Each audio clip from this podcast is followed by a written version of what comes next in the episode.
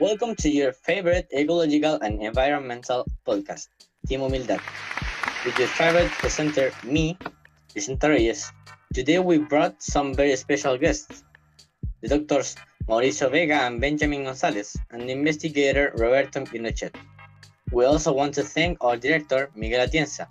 He makes all this possible. In, in this new installment of today, we will talk about arsenic and how it affects human beings. Y para los que son de habla hispana, bienvenidos a su podcast ecológico y medioambiental favorito, Tengo Humildad.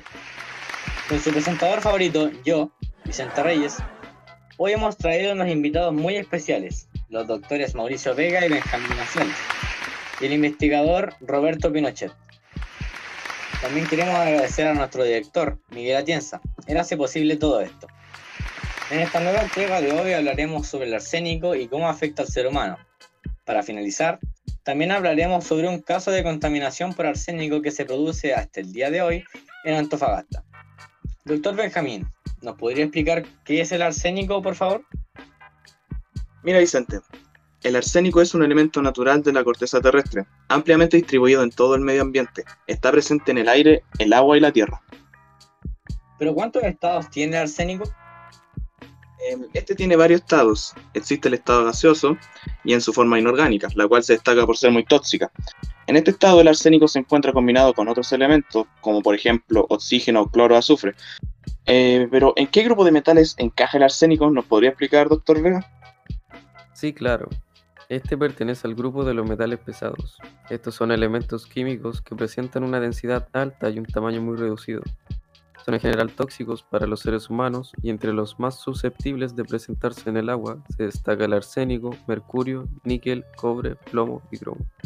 Vaya, el arsénico tiene muchas propiedades y conjuntos, entiendo, los cuales pueden ser muy peligrosos para nuestra salud. Pero si es tan peligroso, entonces, ¿por qué se ocupa o utiliza este elemento?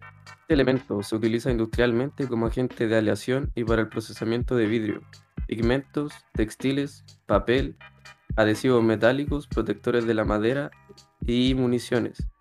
Además, en grado más limitado, se emplean los procesos de curtido de pieles. Pero estos procesos o materiales no afectan nuestra salud y si la afectan, ¿cómo lo hacen? Doctor González, explíquenos un poco más sobre esto. Sí, afecta a nuestra salud, ya que la exposición prolongada al arsénico a través del consumo de agua y alimentos contaminados pueden causar cáncer y lesiones cutáneas. También se ha asociado a problemas de desarrollo, enfermedades cardiovasculares, neurotoxicidad y diabetes. Bueno, ya sabiendo cómo el arsénico afecta a nuestro organismo, le hablaremos sobre un caso específico que ha llegado a nuestras instalaciones. Esto está sucediendo en Antofagasta y tiene bastante relación con el arsénico. ¿Qué está sucediendo y cuál es la gran preocupación de los ciudadanos? Nuestro investigador Roberto nos explicará un poco más al respecto.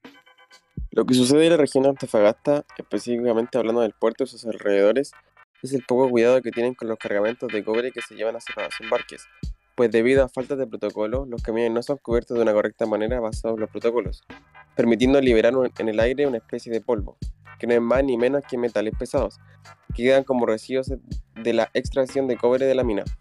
Entre estos metales pesados se encuentra principalmente el arsénico. Esto produjo una gran preocupación en la población, ya que dos jardines infantiles se encontraban expuestos al arsénico. Luego de exámenes y estudios hechos por autoridades sanitarias, se sorprendieron al detectar altas concentraciones de arsénico en niños y maestros intoxicados al estar expuestos a este elemento, que en exceso y largo tiempo es mortal para nosotros.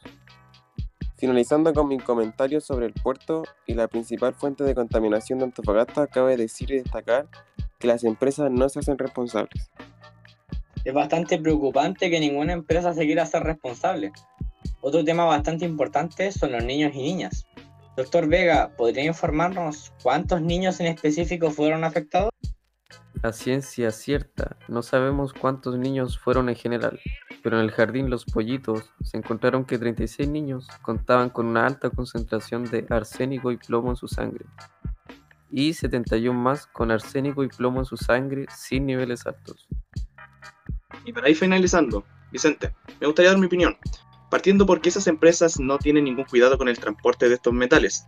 Tomarán conciencia sobre todo el daño que pueden o están provocando en sectores cercanos a la zona, que vean que por todas las personas y niños que se vean afectados día a día. Si ya sabemos todas las consecuencias que trae, eh, deberían tener un poco más de empatía y dejar de pensar en cómo llenar sus bolsillos y pensar más en todo el daño que provocaron y ver cómo revertirlo. Bueno, gracias a todos mis invitados por haber aportado en nuestro podcast y también muchísimas gracias a todos nuestros oyentes. Espero haya sido de su agrado y los esperamos en nuestra próxima edición de su programa favorito. Se despide Timo Miller.